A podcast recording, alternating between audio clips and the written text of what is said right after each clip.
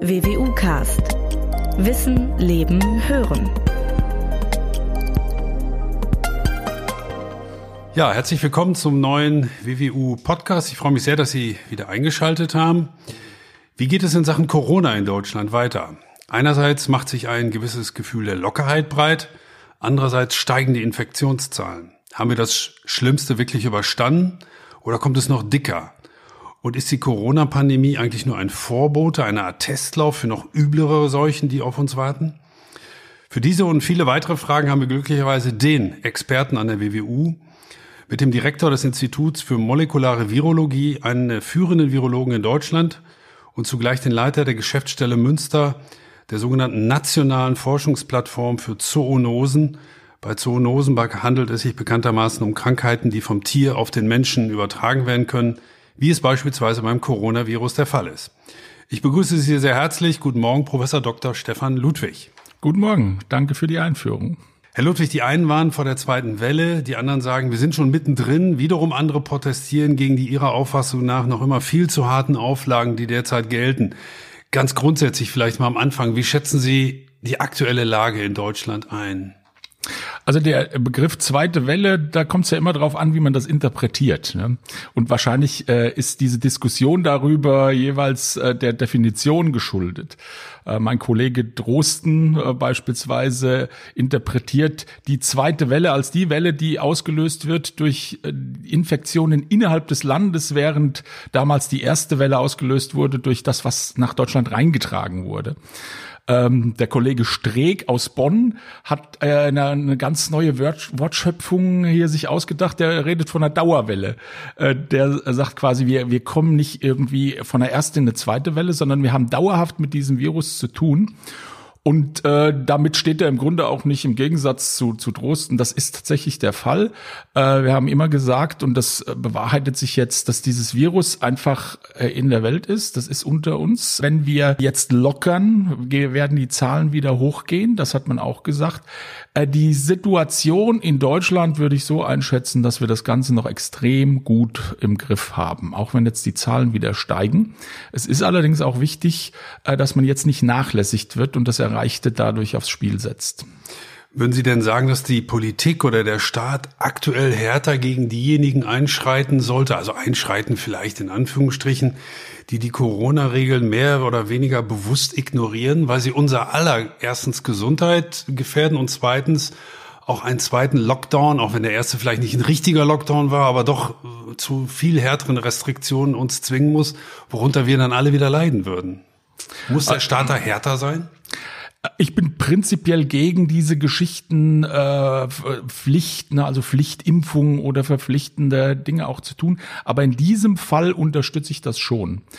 Weil es sind ja hier zwei Punkte. Es geht nicht um den Einzelnen, sondern äh, wenn ein Einzelner sich gegen die Hygieneauflagen und gegen die äh, Maskenpflichten und so weiter äh, sträubt, dann gefährdet er andere. Nicht nur äh, sich selbst, sondern andere. Da hat man also hier nichts mehr mit dem individuellen Benefit zu tun, sondern das ist tatsächlich ein, ein Schaden für die Allgemeinheit. Und blöderweise ist es so, dass äh, ja der, der Aufruf, sich an Dinge zu halten, also quasi freiwillig, oftmals nicht funktioniert. Und wir sehen, dass die Zahlen wieder hochgehen. Wir haben eigentlich recht moderate Auflagen jetzt mit der Abstands-, äh, Handhygiene und Maskenpflicht. Äh, Maskenpflicht ist es ja nicht, das Benutzen von Masken. Und damit können wir eigentlich gut damit klarkommen, wenn sich alle dran halten. Deswegen muss man das jetzt auch einfordern, bevor die Zahlen wieder außer Kontrolle geraten. Das heißt, diese Freiwilligkeit ist ja so eine Sache. Anscheinend braucht der ein oder andere Mitbürger dann doch eine klare Ansage, eine klare Regel, weil er eben nicht, nicht nur um sich selbst zu kümmern hat, sondern eben auch andere gefährdet, oder?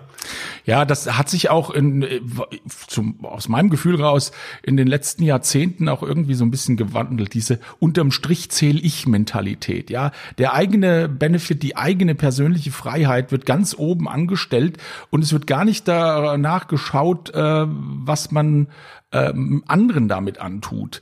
Und ähm, ja, es, also ich, ich nehme auch mal die Impfung hier als Beispiel. Es wurden äh, gegen alle möglichen Erkrankungen immer diese Impfaufrufe gemacht und die Impf ähm, äh, Akzeptanz ist doch in Deutschland sehr, sehr gering und das ist dann auch äh, wieder der Punkt, ja, Nebenwirkungen nehme ich für mich selber nicht in Kauf. Nur wenn man durch die Impfung auch dann andere schützt, weil man selber äh, dann nicht infiziert wird und andere nicht anstecken kann, das ist was, was blenden viele Leute aus. Es ist so dieses Ich-bezogene, was unsere Gesellschaft dominiert.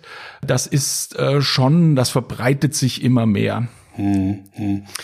Bleibt uns das Ganze, wenn man da mal so einen groben Strich drunter zieht, wahrscheinlich einfach so lange erhalten, diese Problematik, bis endlich hoffentlich bald ein Impfstoff gefunden ist. Denn das scheint sich ja zu bewahrheiten. Es gibt mal hier einen Auf, dann wieder ein Ab, dann wieder ein Auf oder wieder ein Ab. Aber dass wir wirklich durchatmen können, das wird doch wahrscheinlich erst dann der Fall sein, wenn ein Impfstoff da ist, der dann auch in Massen verteilt werden kann, oder? Bis dahin müssen wir wahrscheinlich mit diesen Aufs und Abs und auch den Restriktionen leben. Oder wie schätzen Sie das ein? Ich, ich befürchte das mittlerweile. Also man hat ja immer Hoffnungen gehabt. Äh, ich habe beispielsweise gehofft, dass wir eine gewisse Saisonalität bei diesen Ausbrüchen haben. Wir kennen das ja von der Grippe, dass die Grippe hauptsächlich im Winter ihr Unwesen treibt und dann relativ schnell, äh, wenn es warm wird, im Frühjahr verschwindet. verschwindet ne? Und dann kommen im nächsten Jahr die, die neuen Varianten. Dieser Effekt ist bei Corona absolut nicht zu sehen. Und das ist wirklich, das ist äh, ein bisschen erschreckend. Ich hätte gehofft, dass das tatsächlich äh, bei Coronaviren auch so ein bisschen äh, dann eintritt. Äh, wir haben im, im Gegensatz äh, hier das, die unterschiedliche Beobachtung, dass jetzt, wo, äh, wo die Leute wieder mehr rausgehen, dann auch im, äh, im Freien oder, oder irgendwo auch in, in geschlossenen Räumen feiern, dass wir dann wieder mehr Übertragungen haben. Und äh, es zeigt eigentlich, dass wir äh, ja das Virus noch nicht überwunden haben und dass uns das so lange begleiten wird, bis wir vernünftige Medikamente und hoffentlich dann auch einen guten Impfstoff haben. Sie haben es gerade schon angedeutet, es gab mal eine Phase, wo man sagte, die Masken, das hilft nicht wirklich was. Dann gab es eine Phase, die auch aktuell noch gilt, Masken auf jeden Fall. Am Anfang hieß es, wir wissen nicht so richtig, was mit Kindern ist. Schulen auf, Schulen zu, Kitas auf, Kitas zu. Ähm, das heißt, die Virologen, auch Sie, lernen doch jeden Tag noch über diesen Virus etwas Neues. Ist das nicht in gewisser Weise beängstigend? In dem Sinne, dass wir immer noch nicht genau wissen, was ist das eigentlich für ein Virus und was treibt der noch so mit uns? Ist das immer noch der Stand der Dinge, dass Sie vor vielen Rätseln stehen? Äh, das ist tatsächlich so. Wir kennen dieses Virus also wirklich nur ungenügend. Äh, man muss allerdings auch sagen, dass sich in den letzten Monaten unglaublich viel getan hat auf der gesamten Welt, was Forschungsaktivitäten anbetrifft. Es hat wahrscheinlich seltene Gesundheitskrise gegeben, wo so intensiv äh, in Forschung auch investiert wurde und geforscht wurde, so dass wir schon sehr sehr viel gelernt haben über das Virus. In der Öffentlichkeit kommt das immer so ein bisschen an, als würden die Virologen äh, einmal so sagen, einmal so, aber das ist natürlich diesem Lernprozess geschuldet. Wir lernen immer mehr über das Virus äh, dazu und äh, das führt beispielsweise äh, dann dazu, dass man auch hinsichtlich der Einschätzung, was Masken bewirken können, dann auch die, äh, die Einsichten ändert. Die Masken, hatte man ja anfangs gesagt, äh, schützen also nicht vor einer Infektion. Das ist immer noch so. Es ist nur so, dass wenn eine größere Durchseuchung in der Bevölkerung ist, dann schützt man eben auch andere. Und das hat die Erfahrung gezeigt, dass beispielsweise Städte wie Jena, die sehr, sehr früh eine Maskenpflicht eingeführt haben, dass die ganz, ganz wenig äh, Infektionen hatten. Und das ist dann eben auch ein Erfahrungswert, den muss man mit berücksichtigen. Und wir haben ja jetzt tatsächlich auch, das ist so ein bisschen Trial and Error, ne? Wir haben ja gesehen, dass jetzt durch Maskenpflicht, Handhygiene, Abstandsregeln, das, was man in Deutschland eingeführt hat, dass wir dadurch das Virus sehr gut unter Kontrolle gebracht haben. Und das ist natürlich auch ein, äh, in gewissermaßen so eine Erleichterung, dass man sieht, man hat es tatsächlich mit solchen Maßnahmen äh, selber in der Hand, das Virus so auf einem Level zu halten, dass das keine große Probleme im Gesundheitssystem macht. Ähm, bevor wir jetzt den Blick etwas weiten und über Zoonosen etwas allgemeiner sprechen, vielleicht zum, zum Abschluss in gewisser Weise. Ähm, was sind nach wie vor Ihrer Einschätzung nach Stand heute die wichtigsten Regeln? Sind das nach wie vor diese sogenannten AHA-Regeln? Abstand, Hygiene und Alltagsmaske? Ich frage das vor dem Hintergrund, dass man eben jeden Tag auch als Virologe neu dazulernt. Gibt es etwas, wo Sie sagen, nee, das gilt nicht mehr so stark, da müssten wir stärker drauf achten? Was sind so die zwei, drei Tipps, die Sie nach wie vor der Bevölkerung heute auch nahebringen würden? Oder sind es nach wie vor die drei gleichen, die ich gerade genannt habe? Es sind diese drei gleichen, allerdings äh, kann man da noch was dazu addieren, sage ich mal. Und zwar äh, sieht man ja, dass hauptsächlich größere Menschenansammlungen, die dann irgendwie am Feiern sind, ja, dass, dass es da zu Übertragung kommt. Ich nenne mal Stichwort die Karnevalsveranstaltung in Heinsberg, das Starkbierfest da in, in, äh, in der Oberpfalz oder ne, also jetzt auch äh, die ähm, Reisenden, die dann auf dem Ballermann dann auch wieder gefeiert haben, äh, ohne die Regeln zu beachten oder Großfamilienfeiern, Feierlichkeiten in religiösen Gemeinschaften, die dann äh, sehr auf engem Raum äh, eben auch unter Nicht-Einhaltung der Regeln. Also das zeigt, die Regeln sind wichtig, aber es gibt dann noch besondere Hotspots, die man dann ab, auf jeden Fall vermeiden sollte. Ne? Das ist dann, wenn man große Feiern hat, dann sollte man sich tatsächlich auch da an die an die Regeln halten und äh, um solche Cluster, um solche Hotspots zu vermeiden. Mhm. Die Corona-Pandemie, ähm, Herr Ludwig, zeigt ja, wie gefährlich Zoonosen sind, also Krankheiten, die vom Tier auf den Menschen übertragen werden können zu diesen sogenannten Zoonosenzellen beispielsweise aber auch Tollwut oder Borreliose, auch sehr unangenehme Sachen. Was ist an den Coronaviren eigentlich anders, vor allem gefährlicher als beispielsweise an den ja auch übel klingenden Tollwutviren? Äh, der erste Punkt ist hier die Übertragbarkeit. Das sind eben respiratorisch übertragbare Viren, die also quasi über, über Aerosole, über Tröpfchen, über die Atemluft übertragen werden. Und da hat man dann eben eine, eine viel unkontrolliertere Ausbreitung, als wenn irgendwie was über Kontakt oder beispielsweise über den Stuhl oder so übertragen würden. Das ist ein bisschen eingeschränkter. Also das Virus hat es praktisch leichter, äh, sich fortzupflanzen und von Mensch zu Mensch zu springen. Genau, es hat es leichter, sich damit auszubreiten. Ne? Das ist also und und es ist eben nicht so leicht in den Griff zu bekommen, nicht so leicht zu kontrollieren. Das Virus selbst, da muss man ja auch sagen, da hat man ja jetzt noch Glück gehabt. Also wir kennen ja Virusinfektionen oder auch bakterielle Infektionen, da stirbt ja der zweite Infizierte dran. Die, die spanische Grippe war ja so ein Fall, da, da hat man irgendwie mit 50 Millionen Toten weltweit gerechnet. Da sind wir jetzt ja glücklicherweise noch weit weg. Wir haben ja auch bei diesem Virus einen Großteil der Infizierten, die nur sehr leichte Symptome haben. Ähm, insofern ist das noch nicht eines der gefährlichsten Viren, was auf uns zukommen kann. Und wir haben im Grunde jetzt hier auch so eine Art Testfall eines noch nicht so super aggressiven Virus, mit dem man jetzt mal diese ganzen Maßnahmen dann auch austesten und durchprobieren kann. Das heißt, wir können, müssen uns möglicherweise auch wegen unseres Lebensstils auf noch viel mehr Zoonosen einstellen. Das heißt, das dicke Ende kommt möglicherweise noch. Wir kennen es alle logischerweise nicht, weil es in der Zukunft liegt.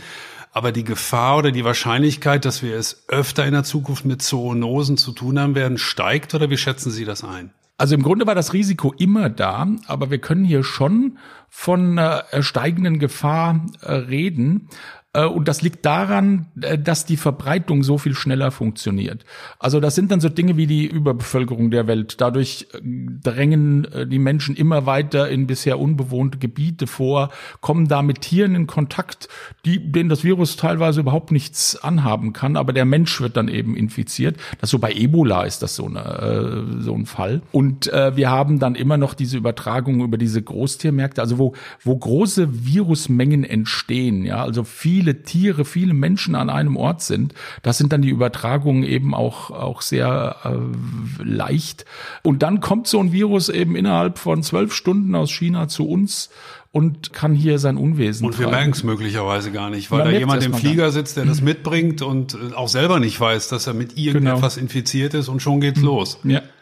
Das heißt, auch die, ich sag mal im weitesten Sinne, die Globalisierung begünstigt die Ausbreitung von Zoonosen, kann man das so sagen? Absolut absolut. Deswegen bin ich zwar noch kein Globalisierungsgegner, aber das ist eben ein, äh, ein Fakt, den man, äh, den man berücksichtigen muss auf den man dann auch reagieren muss. Und da ist eben die, äh, die Frage, wie kann man frühzeitig solche Dinge erkennen? Wenn wir beispielsweise sehr früh in einem Frühwarnsystem in China äh, solche, solche Übersprungsereignisse von den Tieren auf den Menschen hätten detektieren können, wäre uns sehr, sehr viel erspart geblieben. Ich will, bevor ich auf China noch zu sprechen komme, noch mal eben kurz nachhaken. Ich sprach schon oder wir sprachen schon die Globalisierung an, aber zählen auch so Dinge dazu wie beispielsweise die große Mobilität, die heutzutage für uns ja selbstverständlich ist, die veränderte Tierzucht, der Klimawandel. Sind das alles Faktoren, die das begünstigen oder sind das andere Dinge, die die Verbreitung von Zoonosen wahrscheinlich verstärken werden. Alle Dinge, die Sie genannt haben, spielen da eine Rolle, in der Tat. Auch der Klimawandel beispielsweise. Warum? Da denken wir erstmal, genau, was, was, wie funktioniert das? Viele dieser, äh, dieser zoonotischen Erreger werden über sogenannte Zwischenwirte, also über äh, beispielsweise über Zecken oder über Mücken übertragen. Und wenn wir durch den Klima, durch die Klimaerwärmung dann plötzlich sehen, dass sich bestimmte Mückenarten, die solche Erreger übertragen, weiter nach Norden verschieben, nach Europa rein verschieben, die dann da vorkommen, dann haben wir auch die Möglichkeit, dass diese Tiere äh, dann äh, infiziert sein können und dann eben die, die Erkrankungen weitergehen geben. Deswegen ist diese, diese äh, Erforschung von Zoonosen eine absolut interdisziplinäre Aufgabe. Also da kommen müssen Ökologen mit rein, Geografen mit rein, äh, da nicht nur äh, dann Immunologen natürlich, Zellbiologen, äh, dann auch äh, die die ähm, Leute, die sich mit den entsprechenden Tierspezies befassen. Also das ist ein ganz, ganz äh, hoch interdisziplinäres Feld, wo man eng zusammenarbeiten muss. So ein bisschen, wenn ich ganz ehrlich bin und Ihnen so zuhöre, macht einem das schon Angst, oder? Die Mücken kommen so langsam nach Norden, wie Sie so sagen, die Gefahr steigt. Ähm, können Sie das nachvollziehen, dass man da so ein bisschen Sorgen hat? Äh, ja, das kann man, weil alles Unbekannte und alles Fremde, äh, was man nicht so irgendwie im äh, ein, ähm, ja, wo man nicht so leicht drauf reagieren kann, was man nicht so einschätzen kann, das macht immer erstmal Angst. Ich denke, die Infektionsmediziner haben es da ein bisschen einfacher, weil die sich mit diesen Erregern ein bisschen auskennen. Also das ist jetzt auch so, dass mir Corona jetzt keine Angst macht, ja. Also für viele ist das ja eine unglaubliche Bedrohung. Ich habe gestern gerade ein, äh, ein Essay gesehen, da, da hat man gerade äh, gezeigt, was auf was das für eine Auswirkung auf Kinder hat, dass die tatsächlich da total unter Ängsten stehen, weil sie das nicht verstehen können, was da genau passiert. Da haben wir als Wissenschaftler natürlich ein bisschen einen Vorsprung. Wir sehen halt, äh, was da passiert und wie man das eindämmen kann. Aber die, also die Gefahr ist ständig im Raum. Die war aber auch immer schon da. Also das äh, wird einem nur jetzt viel bewusster. Hm. Also durch Corona ähm, steigt das Bewusstsein möglicherweise jetzt auch. Ich will jetzt auf das zurückkommen, was Sie kurz vorher gesagt haben, mit China ein mögliches Frühwarnsystem. wie muss man sich das vorstellen? Wäre das wünschenswerterweise zumindest so eine Art globales Frühwarnsystem? Jeder sagt sofort, da haben wir einen Fall. Achtung, liebe Welt, aufpassen, alle Alarmglocken an. Oder wie stellt man sich das im Idealfall zumindest vor? Das würde man sich im Idealfall tatsächlich so vorstellen, dass beispielsweise organisiert über die WHO oder die UN in solchen Ländern, wo diese Dinge gehäuft auftreten, äh, Untersuchungsstationen sind, die dann auch ins Feld gehen, die auf Märkte gehen und da eben schauen, was da passiert oder in die entsprechenden Krankenhäuser. Interessanterweise weiß allerdings noch niemand so richtig, wie man das organisieren soll. Ich habe gerade äh, gestern einen Artikel gelesen, äh, der genau diese Einsichten, ja, dass man sehr früh da äh, unter Untersuchungen machen muss, propagiert, das von, von einem Kollegen aus San Diego, aber wo genau, äh, wie mir das jetzt geht, eben nicht definiert werden konnte, äh, wie man das genau äh, organisatorisch aufsetzt. Ein positives Beispiel, äh, dass Dinge jetzt funktionieren, kann man vielleicht hinsichtlich von Grippeviren jetzt mal nennen. Das ist so ein bisschen untergegangen, aber vor ungefähr einem Monat wurde groß vermeldet, dass man in Schweinen neue Grippeviren gefunden hat, die das Potenzial haben, auf den Menschen äh, überzuspringen. Und jetzt weiß man natürlich, dass man da ein bisschen genauer gucken muss, wie da die Ausbreitungen aussehen. Und da muss man also dann spezifisch auf solche ersten Befunde reagieren und dann in solchen möglichen Ausbruchsclustern genauere Untersuchungen machen. Und in dem Fall war die, hat die Frühwarnung geklappt, sage ich mal. Man, also zumindest ich als Laie, mir, mir fehlt das noch ein bisschen die Vorstellung, wie das konkret passieren soll. Denn ich habe auch diesen Corona-Ausbruch noch so im Hinterkopf etwa im Dezember letzten Jahres trat das offensichtlich, das weiß man ja mittlerweile, in China auf. Im Februar oder März war es schon dann bei uns. Also man, man weiß gar nicht, wie, wie in diesen zwei, drei Monaten man das hätte verhindern sollen, wenn es dann ein solches Frühwarnsystem gegeben hätte oder hätte man es gar nicht verhindern können. Also als das in China so richtig losging, da konnte man nichts mehr verhindern. Da war die Ausbreitung eigentlich schon also wenn man nicht ganz China abgeriegelt hätte und niemand mehr da rausgelassen hätte, dann wäre, also so war das nicht mehr möglich.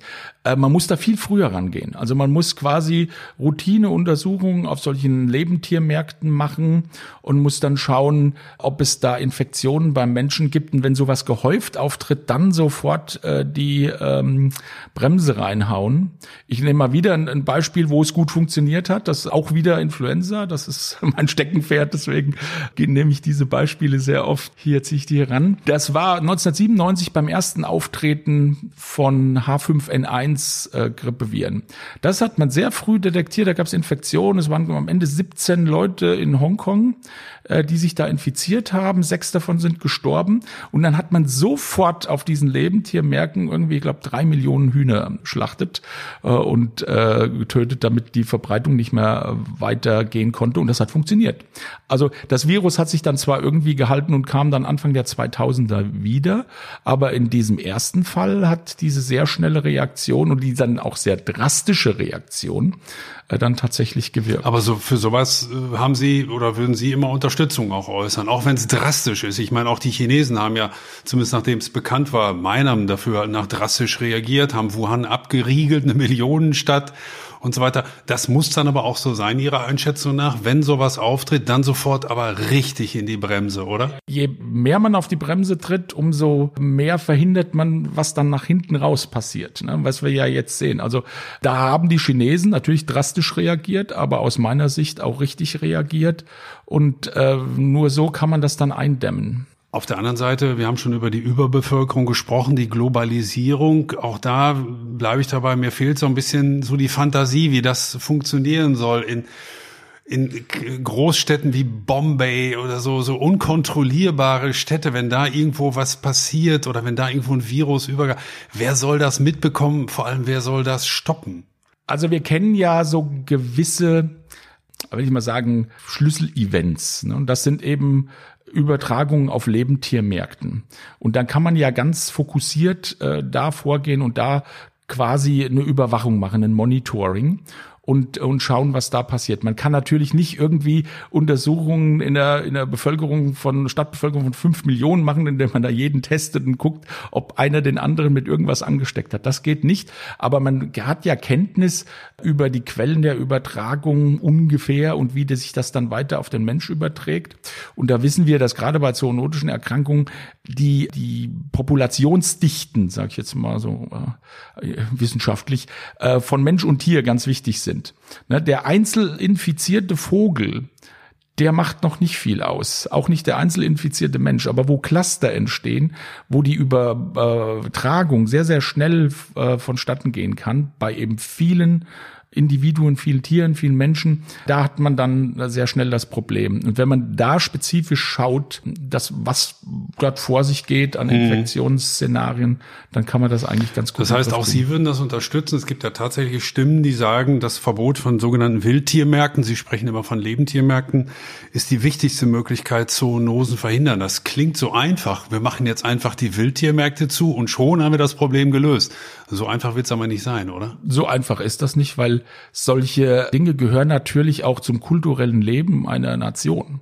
Also wir, wir hier in Europa, wo wir sowas nicht mehr haben, ja, wir können jetzt ja schlecht den Chinesen vorschreiben, wie sie ihre Märkte zu gestalten haben.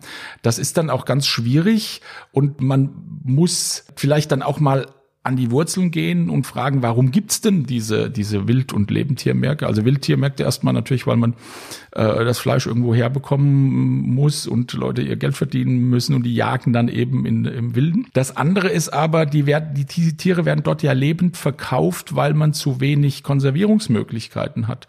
Also vielleicht wäre das tatsächlich mal dann angeraten, äh, in äh, die etwas äh, weniger entwickelten Regionen in China irgendwie mehr Gefriertruhen hinzubringen bringen, ja, dass man einfach Fleisch auch einfrieren kann und konservieren kann. Die, man benutzt die ja als, als lebende äh, Tiere, um einfach zu sehen, äh, ja, denen geht's gut. Die sind, also das ist nicht Fleisch, was irgendwie schon angegammelt ist, sondern mhm. äh, das Tier lebt noch, also ist das äh, dann ja irgendwie äh, nicht kontagiös, was dann leider oft nicht der Fall ist, weil die Tiere dann auch infiziert sein können. Haben Sie denn den Eindruck, dass aktuell, ich nenne es mal etwas profan, die Welt über solche Lösungen nachdenkt, dass man versucht, Lehren daraus zu ziehen, dass man sagt, noch sind wir in der Pandemie, aber wir müssen uns jetzt schon Gedanken darüber machen, was für Lehren ziehen wir eigentlich daraus. Und beispielsweise, wie Sie sagen, mehr Konservierungsmöglichkeiten. Gibt es schon solche Überlegungen? Ist das, oder ist das noch zu weit weg, weil wir im Moment noch arg damit beschäftigt sind, äh, die, die, die Infektionszahlen im Rahmen zu halten? Also hinsichtlich einer besseren Überwachung gibt es tatsächlich schon äh, genaue Vorstellungen. Es gab ja jetzt auch eine Gruppe der WHO aus eine internationale Wissenschaftlergruppe, die nach China gereist ist, um dann eben äh, mal genauer zu schauen, wie das Ganze vonstatten gehen kann. Und da wird man dann natürlich auch äh, Handlungsempfehlungen ableiten. Diese diese Geschichte mit, ne, man stellt man Kühltruhen in die chinesische Provinz, das ist eher so ein vom Reißbrett noch. Ne? Das ist natürlich, also man greift da ja ganz massiv in die Hoheiten von, von Nationen ein und das kann man natürlich so einfach nicht machen. Da würde, ist im Vorfeld wahrscheinlich nur eine sehr lange Diskussion dann nötig, um äh, am Ende vielleicht da äh, Möglichkeiten zu finden. Und haben Sie dann den Eindruck, dass es auch den politischen Willen gibt? Das war ja im Zusammenhang mit China eine viel und, und heftig äh, diskutierte äh, Frage auch, gibt es den politischen Willen, sofort zu sagen, bei uns im Land gibt es eine Infektion, wir haben ein Problem, wir melden das sofort. Manche Staaten, ich will jetzt gar keine Namen nennen, haben ja vielleicht eher die Neigung zu sagen, bei uns ist alles in Ordnung. Wir kennen keine äh, Infektion, wir haben keine Arbeitslosigkeit, Kriminalität sowieso nicht, aber auch keine Infektion.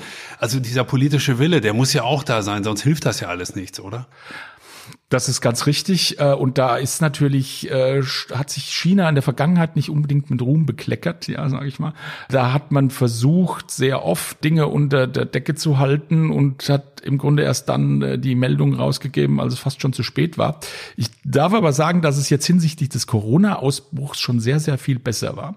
Also vielleicht noch nicht optimal, aber die Chinesen haben sehr, sehr schnell international bekannt gegeben, dass sie da ein Problem haben. Und dann konnte man entsprechend da auch drauf reagieren. Und äh, ja, man würde sich wünschen, dass das noch ein bisschen eher funktioniert und dann vielleicht auch äh, ja noch ein bisschen freier in der Kommunikation. Aber man ist da, denke ich, schon auf einem guten Weg, dass auch äh, einfach in, in solchen Nationen, die sehr restriktiv mit Informationen umgehen, die Einsicht da ist, dass man in so einem Fall einfach nur über die äh, internationale Kommunikation, internationale Reaktion auf diese Dinge äh, mhm. dann agieren kann. Ich will, ich will auf keinen Fall mit, mit etwas Dramatischem nachher unseren Podcast beenden. Also kommen noch ein paar in Anführungsstrichen positive Fragen. Ich will Ihnen dennoch mal ein Zitat eines amerikanischen Evolutionsbiologen vorlesen. Er hat gesagt, es gibt keinen biologischen Grund, warum zukünftige Epidemien nicht mehrere hundert Millionen Menschen töten und den Planeten in eine Jahrzehnte jahrzehntelange Depression stürzen könnten. Das klingt schon arg heftig. Ist das für Sie reiner Alarmismus oder ist das tatsächlich eine Gefahr, wenn wir uns nicht jetzt tatsächlich eines Besseren besinnen, ein Frühwarnsystem aufbauen, unsere Gesundheitssysteme vorbereiten? Ist das, wenn wir das nicht machen würden, tatsächlich eine reale Gefahr? Eine solch katastrophales Szenario? Die ist die, die äh, Chance, dass sowas passiert, die Gefahr, dass sowas passiert, ist absolut da, ja. Vielleicht zu einem sehr, sehr geringen Prozentsatz. Äh, es gibt aber auch die äh, Gefahr, dass uns äh, ein Meteor trifft auf der Erde. Also diese Gefahr ist auch real und, und besteht. Ich sag mal, diese, diese wirklich äh, ganz hoch aggressiven Erreger, das kam ja in der Vergangenheit auch nur sehr, sehr selten vor. Ich sag mal, die Pest war jetzt sowas oder auch eben die spanische Grippe. Und wenn man mal die Abstände da anguckt, die sind schon sehr, sehr groß. Also die gute Nachricht ist, dass es zwar häufiger Übertragungen von Tieren auf den Menschen gibt, einzelne Übertragungen, aber der zweite Schritt, dass sich so ein Erreger frei von Mensch zu Mensch verbreitet, äh, das scheint nicht besonders häufig vorzukommen. Sonst, wenn, wenn ich da einhaken darf, Pest und spanische Grippe, die lagen aber weit vor der gerade schon als Gefahr beschriebenen Globalisierung. Das ist ja nun heute erst dazu. Das heißt, diese Übertragungsmöglichkeit auch die Geschwindigkeit ist natürlich im Vergleich zu vor 100 Jahren wesentlich größer. Ne? Das ist richtig.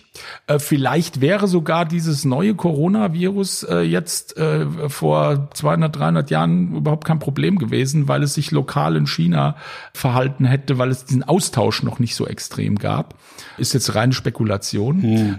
Diese, die, die ganzen Dinge, die im Zuge der Globalisierung hier hinzukommen, also sehr große Mobilität, sehr schnelles Reisen von A nach B, große Menschen, äh, Ansammlung in Städten. Äh, das ist natürlich alles, was äh, so einen Ausbruch vorantreibt. Und da müssen wir einfach hoffen, dass sämtliche Überwachungsmaßnahmen, die jetzt äh, schon gemacht werden und dann in der Zukunft vielleicht noch intensiviert werden, dass die uns helfen, auch dann äh, aggressivere Erreger einfach frühzeitig zu erkennen.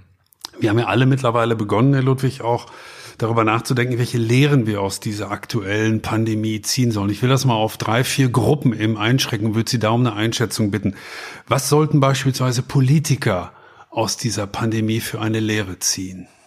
Nur Politiker. Was kann man politisch gesehen besser machen, anders machen, bei einer nächsten ich finde, da sieht, man, da sieht man sehr schön einfach, also um, um diese Antwort äh, abzuleiten, sehr schön, wenn man auf verschiedene Länder schaut, wie Politiker damit umgegangen sind. Äh, interessanterweise sind ja alle äh, Populisten und Despoten irgendwie grandios gescheitert, was die Bewältigung der Krise anbetrifft. Also da können wir eigentlich fast schon sagen, man solle sich so verhalten, wie man sich in Deutschland verhalten hat. Und tatsächlich dann auch mal äh, pol parteipolitisches Kalkül, äh, Wähler irgendwie Wählerschaften hier zu rekrutieren, das mal hinten anstellen, sondern wirklich einfach mal sagen, wir müssen alle gemeinsam an einem Strang ziehen und dann da erstmal die Krise bewältigen, bevor wir uns hier gegenseitig wieder in Parteien bekämpfen. Das hat auch, also es gab natürlich diese oder jene Stilblüte in Deutschland, ähm, wo jetzt auch hinsichtlich äh, auf die Wahl äh, jetzt schon so Positionierungen stattgefunden haben. Aber im Großen und Ganzen haben wir doch ein sehr einheitliches Bild abgegeben. Und das sollte man für die Zukunft dann eben auch so beherzigen, dass es in dem Moment erstmal auf die, äh, auf die Bewältigung der Krise ankommt. Die muss man gemeinsam bewältigen und die muss man auch äh, mit beherzten Maßnahmen äh, bewältigen. Also zaudern ist hier äh, absolut fehl am Platze. Mhm. Kommen wir auf die zweite Gruppe zu sprechen. Was könnte, sollte die Wirtschaft vielleicht aus dieser Pandemie für eine Lehre ziehen? Da ist im Grunde zu sagen, dass unsere die globalen wirtschaftlichen Verflechtungen die ja äh, als großer Segen gepriesen wurden, ja, oder solche Dinge wie Just-in-Time-Logistik, ja, dass man quasi die Lager auf die Straße verlegt und äh, erst dann äh, Dinge, Ausgangsprodukte anliefern lässt, wenn man sie wirklich braucht. Äh, da haben viele Beratungsfirmen einen Haufen Geld mitverdient und haben sich auf die Schulter klopfen lassen. Man hat gesehen, dass das in dieser Situation absolut sträflich ist und dass wir jetzt dann durch diese ganzen Abhängigkeiten in der Situation sitzen, dass die Wirtschaft tatsächlich äh, da leidet. Also da sollte man insbesondere darauf achten, dass man für, für essentielle Dinge des täglichen Gebrauchs aber auch zum Beispiel bei Schutzausrüstung und solchen äh, Dingen, dass man äh, da zumindest einen Plan B hat.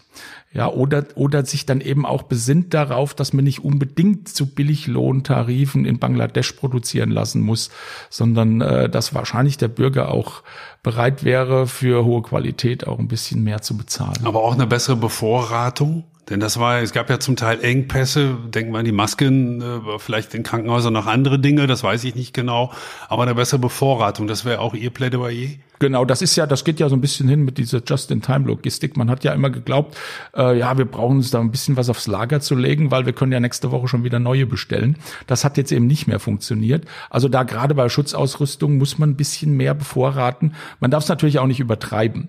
Das ist ähnlich wie mit dem Vorhalten beispielsweise von Intensivbetten in Kliniken äh, wenn man sich auf das Worst-Case-Szenario vorbereiten wollte und dann hunderte von Intensivbetten vorhalten, das ist natürlich nicht äh, finanzierbar. Also hier muss man auch ein gewisses Maß finden und eine gewisse, äh, ja, man, man muss dann einfach in dieses äh, Risiko auch reingehen, äh, dass es dann auch mal schlimmer kommen kann und dann ähm, muss man die entsprechenden äh, Notfallpläne haben. Was können, um die letzte Gruppe zu nennen, wir Bürger, wir einfachen Bürger aus dieser Pandemie für eine Lehre ziehen oder mehrere vielleicht? Was können wir ein, jeder Einzelne beim nächsten Mal vielleicht anders oder besser machen?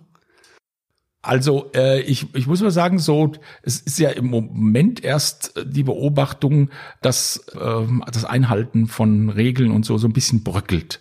Ja, der schöne Sommer und jetzt muss man da immer so eine Maske aufhaben und so. Das ist.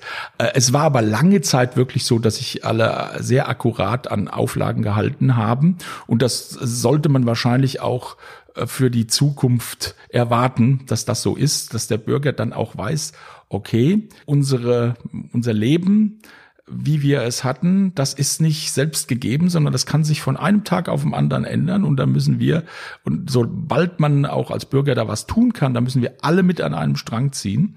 Und das hat eigentlich gut, also war eine gute Solidarität, auch eine gute Einsicht da, dass wir alle gemeinsam hier was tun müssen. Das hat mir eigentlich ganz gut gefallen. Und wenn man mal so schaut, sagen wir mal, die Gegner und Verschwörungstheoretiker, das ist ja wirklich eine kleine Anzahl an, an Leuten, die dem nachläuft. Das wird in der, in den Medien immer so ein bisschen überhöht, weil wenn da mal 20.000 demonstriert, das sind bei 80 Millionen Menschen, sind das ja schon äh, eher vernachlässigbare Zahlen. Nur die, die, die am lautesten schreien, die hört man. Also diese Solidarität, das würde ich denken, dass man das gelernt hat und dass man das auch für die Zukunft wahrscheinlich so weiter äh, sieht. Eine andere Sache ist wieder äh, dieses ähm, ein bisschen bescheidener werden. Und ich glaube, da werden wir auch in unserer Wachstumsgesellschaft noch ein Problem mitkriegen, äh, wenn man, also Problem jetzt hinsichtlich immer steigender Wachstumsraten, weil sich viele jetzt wahrscheinlich darauf besonnen haben, ja, also ich brauche nicht irgendwie jedes Jahr ein neues Auto und ich muss nicht jedes Jahr nach Übersee Urlaub fliegen. Also im Sauerland ist es auch ganz schön. Also äh, da, da glaube ich, hat es einige Einsichten gegeben und äh, dass man eben irgendwie nicht mehr ständig konsumieren muss und nicht mehr alles braucht. Äh, und äh, ich finde das eigentlich eine gute Entwicklung, aber es kann uns natürlich wirtschaftlich äh, dann auch äh, eher wieder schaden. Und die Frage ist, wie dauerhaft das ist, ob das nicht in zehn Jahren dann doch wieder vorbei ist. Auch dieses Bewusstsein, ja klar, stimmt schon mit dem Sauerland, aber Taiwan ist eben auch toll. Und dann fliegen halt doch wieder alle äh, quer durch die Welt und auch für, für Dienstreisen für einen Tag mal eben kurz, kurz hierhin jetten.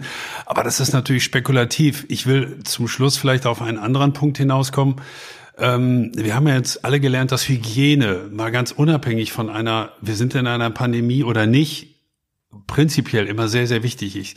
Glauben Sie, dass das wenigstens dauerhaft Bestand haben wird, dass wir beispielsweise beim Händewaschen möglicherweise jetzt auch dauerhaft äh, ein schärferes Bewusstsein gewonnen haben?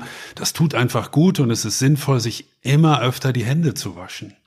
Also ich, ich hoffe, dass das ein bisschen Das wäre auch Ihr Wunsch als Virologe? Das wäre mein absoluter Wunsch, weil das ist ja natürlich auch, wenn man sich mal alte Plakate äh, vom Robert-Koch-Institut vergegenwärtigt, da war das also bei, im, Winter für die grippalen Infekte oder die Grippe, war das auch schon immer gefordert, ne? eine bessere Handhygiene und so weiter.